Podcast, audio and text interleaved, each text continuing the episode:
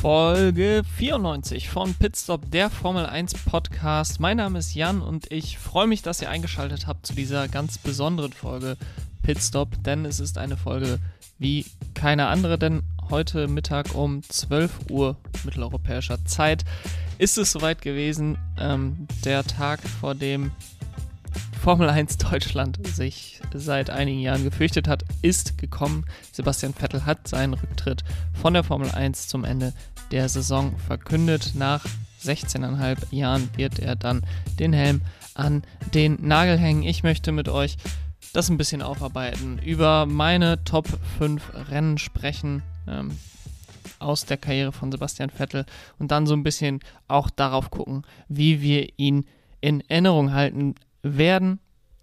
Folgt mir gerne auf allen Social Media Plattformen, wenn ihr noch mehr zu Sebastian Vettel ähm, sehen wollt, aber natürlich auch rund um den Podcast und rund um die Formel 1 auf Twitter, Instagram oder TikTok unter pitstopf1.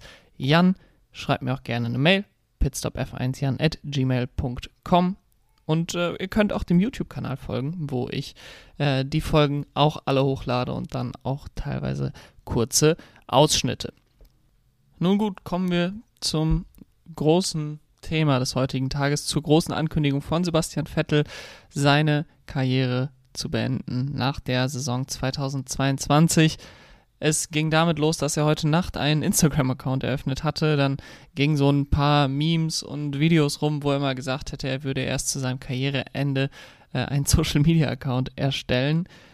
Das diese Witze sehr wahr sein sollten am Ende des Tages. Da hatte, hatten, glaube ich, nicht viele dann zu dem Zeitpunkt mit gerechnet, als es so auf 12 Uhr zuging und es hieß, es gäbe um 12 Uhr ein, eine Ankündigung.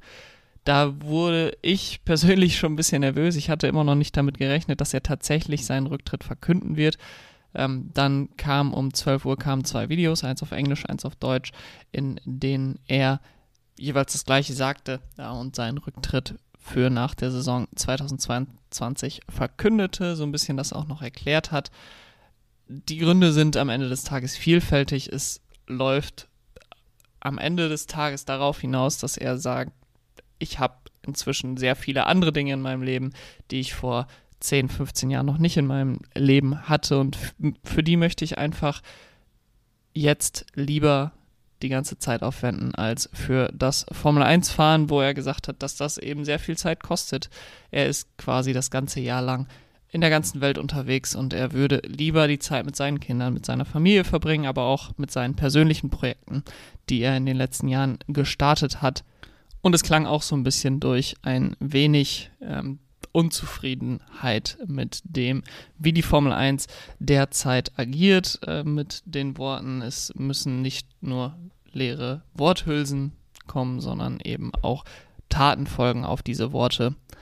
Wenig überraschend, wenn man Sebastian in den letzten Jahren verfolgt hat, dass er das durchaus auch nochmal nutzt, um das Ganze anzusprechen, ähm, soziale und Klimathemen, die er ja in den letzten Jahren sehr viel angesprochen hat, wodurch er eben auch in den Augen vieler so ein bisschen äh, ja zu einer anderen Figur aufgestiegen ist als vielleicht noch vor sieben, acht Jahren, als er die Formel 1 zwar dominiert hat sportlich, aber von den Sympathiewerten eher am Boden war. Dazu gleich mehr, bevor ich so ein bisschen drauf schaue, was Sebastian Vettel in seiner Karriere ausgemacht hat und was wir in Erinnerung behalten werden von ihm, wir als Fans, äh, möchte ich auf meine Top 5 Sebastian Vettel-Rennen schauen. Ich habe heute Morgen, beziehungsweise heute, heute Mittag mir dann eine Liste zusammengestellt an, an Top-Rennen, die ich mir, die mir in Erinnerung geblieben sind von Sebastian Vettel ähm, als gute, wichtige Rennen von ihm. Ähm, da sind am Ende zwölf Rennen rausgekommen. Äh, fünf möchte ich jetzt etwas genauer eingehen. Die anderen sieben ähm, sind einmal Monaco und Baku aus dem letzten Jahr, wo er ja wirklich einen richtig guten Run hatte, ähm, mit einem fünften und einem zweiten Platz in den beiden Rennen. Dann aus dem Jahr 2020 das Rennen in der Türkei. Dann sein Sieg in Monaco 2017 mit Ferrari, der erste Sieg für Ferrari in 16 Jahren in Monaco das Rennen in Silverstone 2018. Ähm, da hatte ich das erste Mal das Gefühl, dass er tatsächlich Weltmeister werden kann. 2018. Das Gefühl hatte sich dann relativ schnell gelegt, nachdem er dann im folgenden Rennen in Hockenheim das Auto in die Wand gesetzt hatte. Ähm, dann habe ich hier aufgeschrieben, Malaysia 2015, sein erster Sieg für Ferrari, wo man wirklich gedacht hat, okay, bei Ferrari, da lag es eigentlich nur daran, dass sie so einen Fahrer wie Vettel brauchten. Ähm, mit dem kann, können sie jetzt wieder Weltmeister werden und das wird was mit ihm. Bekanntermaßen ist es ja nie so weit gekommen. Dann habe ich hier noch äh, Abu Dhabi 2010 aufgeschrieben, sicherlich ein Rennen, ähm, wo er seine erste Weltmeisterschaft fix gemacht hat, wo auch viele sicherlich sagen, das habe ich noch höher auf meiner Liste. Für mich ist es ganz knapp draußen gewesen, also wahrscheinlich mein sechstliebstes Rennen von Sebastian Vettel. Und jetzt komme ich äh, zu den Top 5 Rennen aus meiner Sicht von Sebastian Vettel. Schreibt mir gerne in die Kommentare bei Twitter, bei Instagram, ähm, bei YouTube. Was war euer Top Sebastian Vettel Rennen? Welches Rennen wird euch am besten in Erinnerung bleiben? Hier sind meine Top 5. Auf Platz 5 der große Preis von Indien 2013. Das ist das Rennen, wo er seinen vierten und vorerst wahrscheinlich dann jetzt letzten WM-Titel eingetütet hat. Es war in einer Saison, in der Red Bull so dominiert hat wie in keiner Saison davor. 2010 hatten sie ja ein sehr dominantes Auto, wo allerdings die, die Zuverlässigkeit eben nicht so stimmte. 2011 hatten sie dann wieder ein sehr dominantes Auto, wo man äh, auch relativ deutlich die WM gewonnen hat, aber 2013 hat dem Ganzen dann noch die Krone aufgesetzt.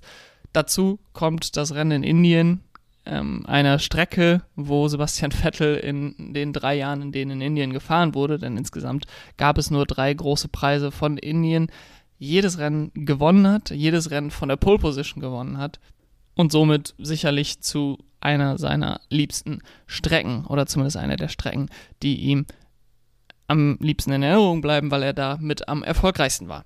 Es war ein besonderes Rennen, ähm, insbesondere auch für, wie es bei vielen Rennen im Jahr 2013 war mit der Reifenstrategie. Da gab es ja nur zwei Reifentypen, den, den härteren und den etwas weicheren. Die haben dann auch von Strecke zu Strecke sich durchaus nochmal äh, unterschieden. Aber in der Regel gab es sehr, sehr oft äh, Stops und die Reifen, die Reifen zerstörten sich relativ schnell selbst. Das gipfelte 2013 dann in dem Rennen in Silverstone, ähm, wo mehrere Fahrer ihre Hinterreifen kaputt machten, äh, ihre Vorderreifen kaputt machten so und ihre Hinterreifen teilweise auch. Ähm, und so das Rennen dann entweder beenden mussten oder durch einen Boxenstopp ganz nach hinten gefallen sind. Dadurch gab es dann äh, ab Mitte der Saison Reifen mit etwas stärkerer, mit etwas stärkeren Seitenwänden, äh, wodurch dann Sebastian Vettel offenbar noch mehr dominieren konnte, denn er hat nach der Sommerpause kein Rennen mehr nicht gewonnen, so muss man sagen. Er hat jedes Rennen nach der Sommerpause gewonnen.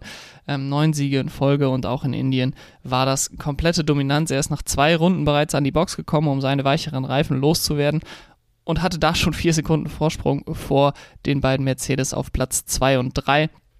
Am Ende des Tages waren es über 30 Sekunden Vorsprung.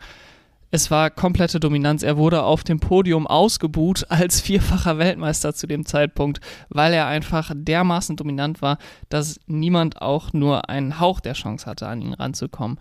Nicht nur an diesem Wochenende, sondern eigentlich über den gesamten Lauf ähm, von dem Rennen in Belgien, wo er den ersten der neun Siege holte, bis dann zum letzten Saisonrennen 2013 in Brasilien.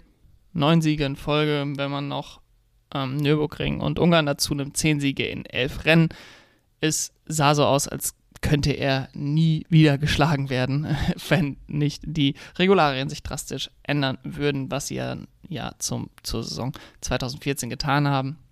Was dann passiert ist, äh, das ist allen bekannt. Komplette Dominanz von Mercedes.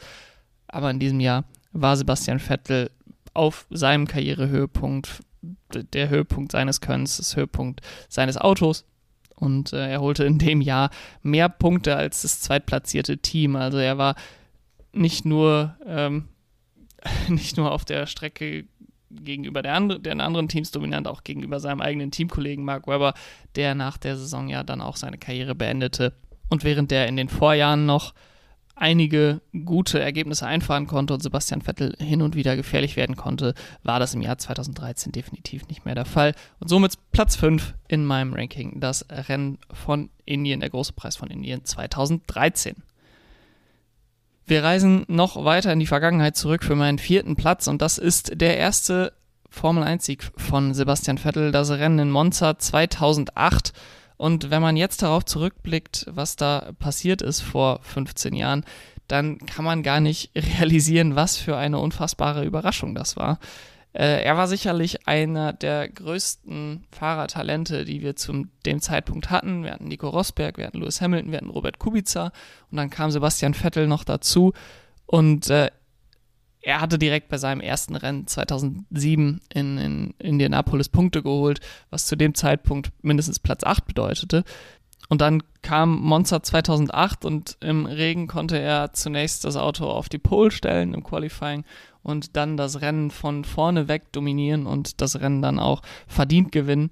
Im Regen schien der Toro Rosso einfach besser zu laufen als alle anderen Autos, äh, gerade dann auch in Monza auf der Highspeed-Strecke. Und für mich als damals noch junger Jugendlicher war es überhaupt nicht zu realisieren. Klar, er ist jetzt der Nachfolger von Michael Schumacher und als Nachfolger von Michael Schumacher bedeutet das, dass er in den nächsten sieben Jahren wahrscheinlich fünfmal Weltmeister wird. Äh, so oder so ähnlich habe ich damals das wahrscheinlich wahrgenommen und dass das dann mehr oder weniger ähm, auch so zustande gekommen ist. Er hat nur vier Weltmeisterschaften, nur in Anführungsstrichen vier Weltmeisterschaften geholt. Ähm, das ist schon fast unglaublich, denn das habe ich zu dem Zeitpunkt definitiv nicht realisiert, was Motorsport Deutschland und Formel 1-Fans in Deutschland für ein Glück hatten. Zwei der größten Fahrer aller Zeiten und das ist sicherlich ein, ein Titel, den man auch Sebastian Vettel geben kann, dass er zu den größten aller Zeiten gehört. Ähm, zwei der größten Fahrer aller Zeiten waren im Grunde ohne wirkliche Unterbrechung ähm, jeweils aus Deutschland kommt in der Formel 1 von Michael Schumacher, der dann 2006 seine Karriere zwischenzeitlich beendete und dann Mitte 2007 kam Sebastian Vettel dazu. Das war und ist ganz besonders und sicherlich kaum ein anderes Land kann auf so eine Historie zurückblicken, was Formel 1 Weltmeister und Formel 1 Fahrer angeht. Dazu kommt bei diesem Rennen 2008 in Monza, hat er das Ganze mit dem Toro Rosso Team geschafft, was drei Jahre vorher noch das Team von Minardi war, die in der Zeit definitiv nicht um Sieger mitgefahren sind. Wenn es sehr, sehr gut bei ihnen lief oder wenn alle anderen ausgefallen sind, dann sind sie mal um Punkte mitgefahren. Sie haben in über 20 Jahren in der Formel 1 nie auch nur ein Podium geholt. Ähm, aber an diesem Wochenende waren sie einfach schneller unter den Bedingungen, waren sie einfach besser als alle anderen Teams im Feld, haben das Rennen dominiert und Sebastian Vettel so seinen ersten Formel 1-Sieg geholt, was äh, auch ein Indiz dafür war, dass er einer der großen Fahrer im Regen ist, was ja oft auch ein Indiz dafür ist, dass er unter allen Bedingungen sehr gut fahren kann. Ähm, und das hat er dann in den folgenden Jahren unter Beweis gestellt. 2008 war dafür allerdings der Startschuss.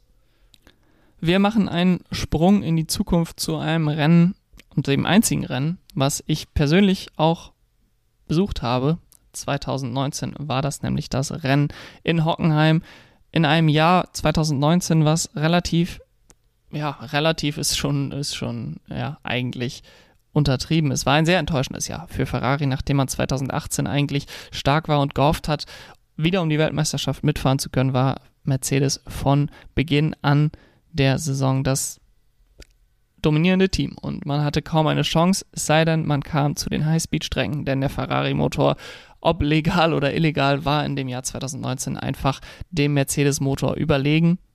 Und so war auf der relativ Hochgeschwindigkeitsstrecke in Hockenheim Ferrari ein Player um den Rennsieg und das zeigte sich dann auch in den Trainings. Da waren die Ferrari nämlich vorne. Aber dann kam bereits die große Enttäuschung am Samstag, denn nach einem sehr enttäuschenden Silverstone-Wochenende am Wochenende davor hatte man gehofft, Sebastian Vettel kann jetzt um die Pole mitfahren. Er blieb dann allerdings das ganze Qualifying über in der Garage mit Motorenproblemen und musste vom letzten Platz starten. Das Ganze war dadurch etwas weniger dramatisch, dass wir in der Nacht von Samstag auf Sonntag starken Regen hatten in Hockenheim und die Strecke komplett nass war für das Rennen und wir ein Regenrennen hatten, was natürlich äh, alles möglich machte dann für Sebastian Vettel. Es war ein unfassbar aufregendes Rennen mit äh, Drehern von äh, Valtteri Bottas und Lewis Hamilton. Charles Leclerc setzte das Auto in die Wand und schied aus, genauso wie Nico Hülkenberg. Und am Ende kamen, glaube ich, zwölf Fahrer ins Ziel und Sebastian Vettel, der hatte keine perfekte Strategie. Er war dann auf dem falschen Reifen, dann hing er hinter Kimi Räikkönen fest. Aber am Ende des Tages, auch wenn er immer mal wieder zurückgeworfen wurde, machte er keine Fehler, zumindest keine selbstverschuldeten Fehler an diesem Wochenende, an diesem Sonntag und konnte so von Platz 20 im Starting Grid auf Platz 2 vorfahren und das auch noch vor heimischer Kulisse, insbesondere natürlich eine Genugtuung, nachdem er im Vorjahr das komplette Desaster hatte mit seinem Crash aus der Führung heraus in Hockenheim, was seinen kompletten WM-Titelkampf äh, 2018 eigentlich zerstört hatte. Genugtuung für ihn, er konnte Frieden finden mit der Strecke und äh, auf jeden Fall ein super letztes Rennen für ihn auf dem Hockenheimring mit einem Podium. Auf Platz 2 für mich, und es ist eigentlich überraschend, dass aus dem nicht so besonders tollen Jahr 2019 gleich zwei Rennen drin sind, aber der wahrscheinlich letzte Sieg von Sebastian Vettel 2019 in Singapur gehört für mich ähm, zu einem seiner besten Rennen. Es war ein, wie gerade schon gesagt, sehr schwieriges ja, generell für Ferrari und dann kam für Sebastian Vettel persönlich auch noch dazu, dass Charles Leclerc gerade einen super Lauf hatte und Sebastian Vettel so ein bisschen den Rang ablief im Ferrari-Team als Nummer 1 so ein bisschen herausgedrängt wird. Und es war so ein bisschen wie bei, bei Toy Story. Sebastian Vettel, der die Nummer 1 eindeutig war bei Ferrari für einige Jahre, wurde durch das neue Spielzeug durch den, das neue Talent Charles Leclerc ersetzt und der wurde dann plötzlich auf die Eins gesetzt. Ob der Ergebnisse auch erstmal nicht verwunderlich, denn er gewann sowohl die beiden vorherigen Rennen in Spa als auch in Monza und holte dann auch noch vor Lewis Hamilton und Sebastian Vettel die Pole in Singapur. Sebastian Vettel probierte dann in der ersten Runde alles, um von Platz 3 auf Platz 2 vorzukommen, an Lewis Hamilton vorbeizukommen. Er schaffte es nicht und dann holte man ihn relativ früh rein zum Boxenstopp. Und er hatte einen super Stop und vor allen Dingen eine richtig, richtig gute Outlap ohne Verkehr zu haben. Und damit undercuttete er dann nicht nur den zweitplatzierten Hamilton, sondern ich glaube auch zur Überraschung des Ferrari-Teams den erstplatzierten Charles Leclerc den konnte er dann auch für den Rest des Rennens hinter sich halten. Und wenn wir in Hockenheim 2019 über Genugtuung gesprochen haben, dann war der Rennsieg in Singapur sicherlich auch Genugtuung. Er schaute seinem zweiten Rennsieglosen Renn äh, Jahr bei Ferrari entgegen, nachdem er 2016 auch schon keinen Rennsieg für sie holen konnte. Das konnte er dadurch abwenden und auch so ein bisschen die Nummer 1 Stellung von Charles Leclerc wieder in Frage stellen bei Ferrari. Genützt hat es ihm am Ende des Tages nichts. Ferrari hat ihn nach der Saison 2020 auf die Straße gesetzt. Aber sollte es wirklich sein letzter Grand Prix-Sieg gewesen sein, dann war das einer seiner besseren Rennen mit seinem fünften Sieg in Singapur. Sicherlich auch eine seiner Lieblingsstrecken, zumindest ergebnisseitig.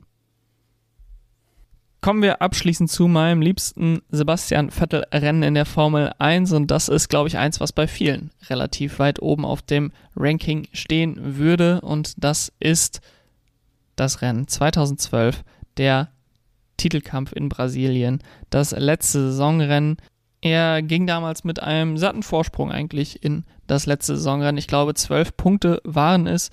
Ähm, er qualifizierte sich dann auch besser als Fernando Alonso. Ich glaube, Sebastian Vettel startete von Platz 3 und Fernando Alonso von Platz 5, so oder so ähnlich. Beim Start kam Alonso allerdings deutlich besser weg, wie es im Jahr 2012 eigentlich immer zu sein schien. Sebastian Vettel fiel hingegen ins Mittelfeld zurück und in Kurve 4 wurde er dann richtig mitgenommen von Bruno Senna. Umgedreht bekam dann noch einen zweiten Schlag ab. Und es war eigentlich ein Wunder, dass das Auto überhaupt noch fuhr. Der Seitenkasten war relativ weit hinten beschädigt. Das Auto schien aber keine Probleme zu haben, denn der Red Bull machte sich direkt auf die Aufholjagd. Er war in Runde 8 schon wieder von Platz 22 auf Platz 6 vorgefahren. und Fernando Alonso lag zu dem Zeitpunkt auf Platz 4, wurde somit also nicht gefährlich für Sebastian Vettel.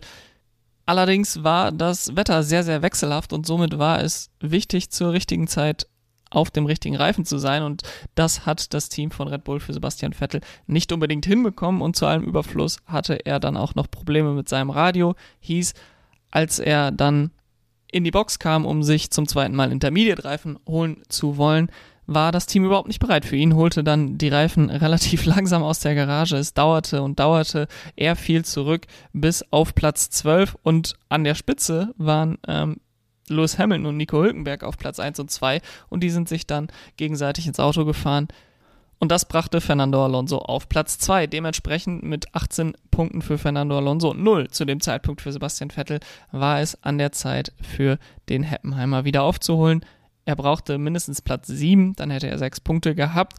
Das wäre natürlich noch relativ eng gewesen, denn wenn Fernando Alonso da noch wieder was gut gemacht hätte, dann wäre er nicht Weltmeister geworden. Er wurde dann am Ende Sechster, Alonso Zweiter, Vettel Weltmeister. Es entstand das legendäre Gift von Fernando Alonso, wie er ungläubig auf die Feierlichkeiten von Red Bull schaut.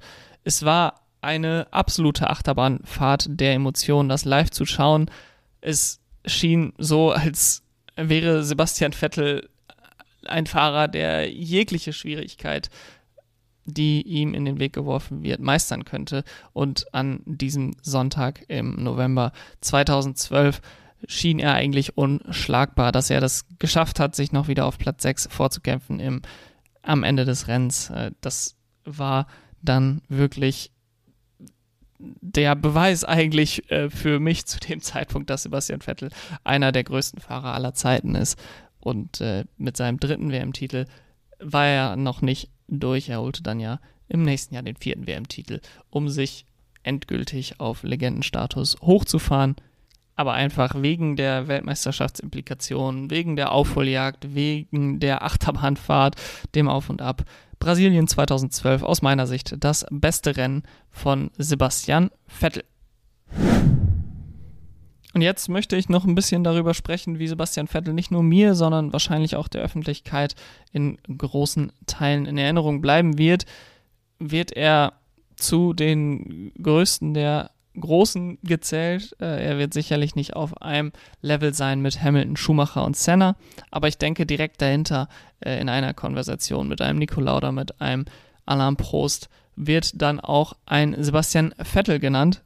Alleine schon aufgrund der Zahlen, die er sich über die letzten Jahre angesammelt hat. 53 Siege, das sind die drittmeisten aller Zeiten. Die viertmeisten WM-Titel mit vieren, gemeinsam mit Alain Prost, die viertmeisten Pole Positions hinter Hamilton, Schumacher und Senna. Die zweitmeisten Punkte, das verzerrt natürlich etwas durch die unterschiedlichen Punktesysteme über die Jahre und mit 122 Podien auch die drittmeisten Podien. Er ist ein Fahrer, der sicherlich nicht fehlerfrei war. Er hatte schwache Tage und an seinen schwachen Tagen war es dann auch wirklich schwierig, ein Fan von Sebastian Vettel zu sein. Ich denke da beispielsweise an Monza 2019 mit seinem Dreher in der Ascari-Schikane.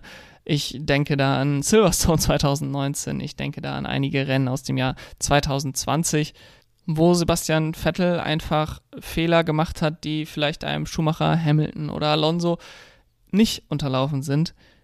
Auf der anderen Seite haben diese Fehler dann auch seine Siegesfahrten eigentlich immer umso mehr genießbar gemacht. Und an seinen besten Tagen war Sebastian Vettel einfach unschlagbar. Ich habe gerade über die neun Siege in Folge gesprochen, die er 2013 eingefahren hat. In der Zeit war er einfach der beste Fahrer der Welt. Ob Lewis Hamilton jetzt im Feld dabei war oder nicht, ob Lewis Hamilton jetzt in einem anderen Auto saß oder mit ihm im Red Bull saß. Ich glaube, zu dem Zeitpunkt war er sowas von eins mit dem Red Bull und sowas von dominant, dass niemand ihm hätte gefährlich werden können. Und sein Karrierehöhepunkt ist wahrscheinlich messbar mit, kann sich messen lassen mit allen anderen Karrierehöhepunkten. Seien es die fünf WM-Titel in Folge von Schumacher, sei es die, seien es die sechs Titel in sieben Jahren von Lewis Hamilton. Da gehören die vier Titel in Folge von Sebastian Vettel definitiv mit rein.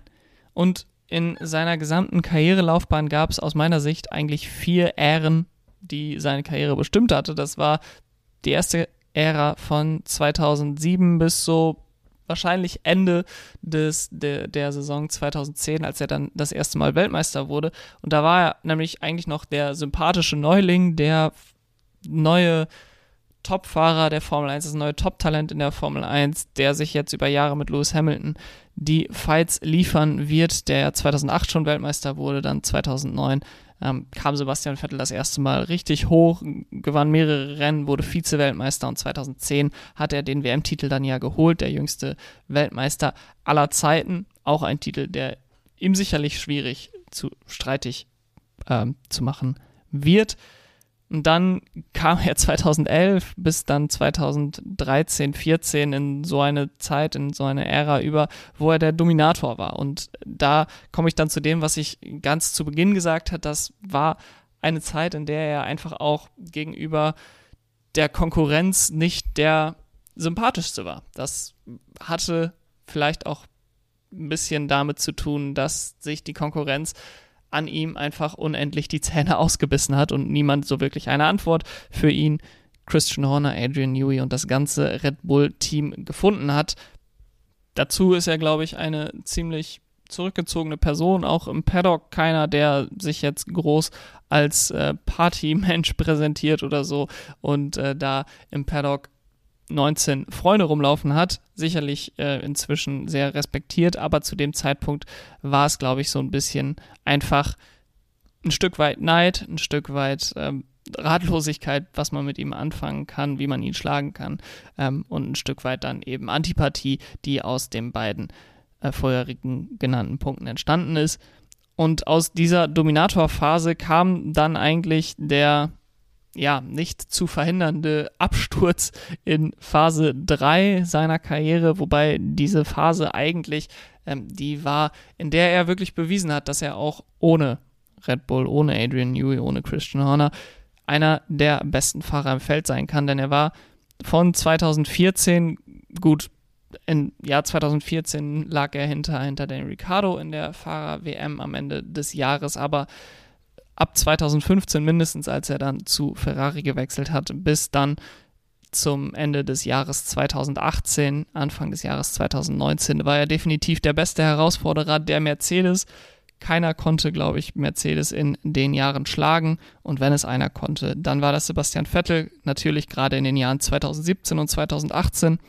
Zum Teil auch selbst verschuldet, ähm, dann am Ende, dass er nicht länger um die WM mitkämpfen konnte. Auf der anderen Seite muss man sagen, er war der Einzige, der wirklich den Kampf leisten konnte gegen die Mercedes, ähm, die sich eigentlich zu den Zeiten nur selber schlagen konnten. Und äh, da hat er, glaube ich, dann viele Sympathien, die er in der Zeit von 2011 bis 2013 verloren hatte, hat er dort dann wieder gewonnen. Einfach auch in der Hoffnung, dass jemand die Mercedes-Dominanz durchbrechen konnte. Und dann kommen wir zum Jahr 2019, wo das Ganze dann so ein bisschen gekippt ist. Charles Leclerc und Max Verstappen haben so ein bisschen die Rolle als die besten Mercedes-Herausforderer übernommen für die Zeit und dann wurde er zum respektierten Altmeister durchaus, aber eben einer, der schon etwas Glanz verloren hatte, auch wenn er noch nicht der Älteste ist und äh, damals war, war er definitiv nicht mehr auf dem Höhepunkt seiner Karriere. Da braucht man auch gar nicht drum herum reden. Es war, glaube ich, auch eine Autogeneration von 2017 bis 2021 und auch jetzt immer noch, die ihm nicht ganz so gut lag wie die Autogeneration 2010 bis 2013. Das soll ihn jetzt gar nicht verteidigen oder schlecht reden, weder das eine noch das andere, einfach als objektive Feststellung, dass ihm die Autogeneration ähm, zu seiner Weltmeisterzeit einfach besser lag. Aber ich glaube, er hatte die Zeichen der Zeit auch erkannt und ist dann 2020 zwar nicht freiwillig bei Ferrari gegangen, aber ist dann zu Aston Martin gegangen, um vielleicht einfach wieder sowas zu finden, wo er Spaß dran haben kann, wo es dann nicht darum geht, direkt um die Weltmeisterschaft zu fahren, wobei das natürlich am Ende immer das Ziel war, aber wo er was aufbauen kann, wo er mit Leuten zusammenarbeitet, mit denen er gerne zusammenarbeitet. Ich weiß nicht, inwiefern sich das verändert hat in, in den letzten eineinhalb Jahren, die er jetzt bei Aston Martin war. Dort hat sich auch einiges verändert. Sportlich ist nicht wirklich nach vorne gegangen. aber der Respekt der Leute, der Fans, der, der Journalisten, des, der Medien im Allgemeinen für ihn und um ihn herum äh, ist in der Zeit definitiv nach oben gegangen. Auch weil er sich für soziale Dinge mehr eingesetzt hat, für den Umweltschutz mehr eingesetzt hat, für Gleichberechtigung, Chancengleichheit eingesetzt hat. Und das am Ende des Tages, glaube ich, auch, gerade weil viele junge Fans, die jetzt zu Massen in die Formel 1 reinströmen, hauptsächlich diesen Teil des Sebastian Vettels mitbekommen haben, wird das auch das Vermächtnis von Sebastian Vettel in der Formel 1 sein, dass ein Fahrer sich für diese Dinge einsetzen kann. Natürlich ist das nicht sein sein eigener Verdienst nur, das ist auch der Verdienst von einem Lewis Hamilton, auch von vielen anderen Fahrern, die sich für verschiedene Projekte einsetzen, aber Sebastian Vettel sicherlich gemeinsam mit Lewis Hamilton einer da der führenden Stimmen, die natürlich mit ihrem Standing als mehrfacher Weltmeister sich auch durch die Formel 1 und die FIA nicht eingeschüchtert fühlten ähm, und das dann aber auch sehr effektiv genutzt haben. Was jetzt für ihn ansteht, das weiß wahrscheinlich außer ihm noch keiner und ich könnte mir auch vorstellen, dass er es noch nicht weiß, außer natürlich, dass er jetzt mehr Zeit mit seiner Familie verbringen wird nach der Formel 1-Saison. Ähm, ich hoffe, dass er nicht komplett aus der Formel 1 Landschaft verschwindet. Ich habe schon äh, öfter mal den Wunsch geäußert, dass er der zukünftige Rennleiter werden soll in der Formel 1. Es widerstrebt natürlich dem ganzen Konzept, dass er weniger in der Formel 1 Geschichte rumreisen will, in der Welt äh, rumreisen will. Äh, das wäre mein persönlicher Favorit, aber am wichtigsten für ihn, und das wünsche ich mir auch sehr, ist natürlich, dass er zufrieden mit dem nächsten Kapitel in seinem Leben wird. Und ähm, da ist es dann ganz unabhängig davon, ob er der Formel 1 erhalten bleibt oder nicht. Das waren dann meine Einschätzungen zum Rücktritt von Sebastian Vettel. Ich muss sagen, als die Meldung kam und ich mich so ein bisschen darauf vorbereitet hatte, aber auch noch nicht vollkommen darauf vorbereitet war, ähm, ich war schon sehr traurig. Es hat mich schon sehr mitgenommen. Es ist ein Fahrer, der seit 2007 in der Formel 1 ist. Dementsprechend, ähm, ich bin jetzt 27 Jahre, in den letzten 16 Jahren mein Formel 1-Fan-Dasein sehr stark geprägt hat. Ähm, ich würde wahrscheinlich diesen Podcast nicht haben, wenn Sebastian Vettel, es Sebastian Vettel nicht geben würde. Ich wäre wahrscheinlich ein deutlich geringerer Fan, ähm, wenn Sebastian Vettel nicht in der Formel 1 gewesen wäre. Und das ist dann einfach jetzt eine Ära, die für mich einfach auch zu Ende geht ähm, und was nachhaltig auch, glaube ich, meine Rennwochenenden verändern wird. Denn ähm, als Podcaster, das merke ich jetzt auch schon, ich, ich habe einfach zu den neuen Fahrern ähm, ein, eine andere Einstellung als zu den alten Fahrern äh, Hamilton und Vettel die ich in meiner Jugend schon duellieren sich sehen habe. Ähm, da habe ich einfach ein, ein anderes Verhältnis zu als zu den jüngeren Fahrern, die ja zum großen Teil inzwischen jünger sind als ich. Und es wird dann nach dieser Saison wahrscheinlich das erste Mal sein, dass ich wirklich ein Formel 1-Rennen schauen werde und denke, es gibt niemanden, für den ich jetzt aktiv Faninteresse hege. Ähm, klar, man beobachtete den einen oder anderen Fahrer natürlich mit mehr ähm, Interesse, mit mehr Freude. Aber ähm, Sebastian Vettel hatte da schon nochmal ein, ein Alleinstellungsmerkmal für mich. Dementsprechend äh, geht da für mich auch einiges zu Ende. Ähm, was nicht bedeutet, dass ich weniger Lust auf die kommende Saison habe. Ich freue mich sehr auf die nächste Saison. Ähm, und wir haben ja jetzt erstmal noch zehn Rennen mit Sebastian Vettel und in dieser Saison und hoffen, äh, dass diese noch spannend wird. Für das kommende Wochenende fällt die Vorschau ob des, ähm, der Ankündigung von Sebastian Vettel jetzt aus. Nichtsdestotrotz möchte ich euch meine Tipps kurz mitgeben für das Wochenende. Ich sehe Charles Leclerc ähm, das Rennen gewinnen, die Pole holen und die schnellste Runde holen mit Lewis Hamilton und Max Verstappen, die ihm auf dem Podium die ihn auf das Podium begleiten. Und äh, bei der Frage nach den Safety Cars habe ich eins getippt für dieses Wochenende. Und die Sonderfrage war, wo landet Valtteri Bottas? Und da habe ich getippt 8. bis 11. So, jetzt hoffe ich, dass euch diese Folge gefallen hat. Äh, ich finde es sehr angebracht, über Sebastian Vettel und über seine Karriere jetzt gesprochen zu haben. Es hat mir auch gut getan. Ich hoffe, ähm, wenn ihr geschockt wart von der Nachricht, dass euch der Podcast vielleicht auch ein bisschen geholfen hat, mit dem Ganzen umzugehen, ein bisschen über die guten Zeiten von Sebastian Vettel nachzudenken. Schreibt mir gerne, was war eure liebste Erinnerung, euer liebstes Rennen von Sebastian Vettel in der Formel 1, Twitter, Instagram, TikTok, Pitstop F1 Jan oder per Mail pitstopf1 jan at gmail.com. Vielen Dank, dass ihr eingeschaltet habt. Abonniert den Podcast gerne, um keine weitere Folge mehr zu verpassen. Gebt ihm 5 Sterne bei Spotify oder Apple Podcast. Und wir hören uns dann nach dem großen Preis von Ungarn. Bis dahin, macht's gut. Ciao.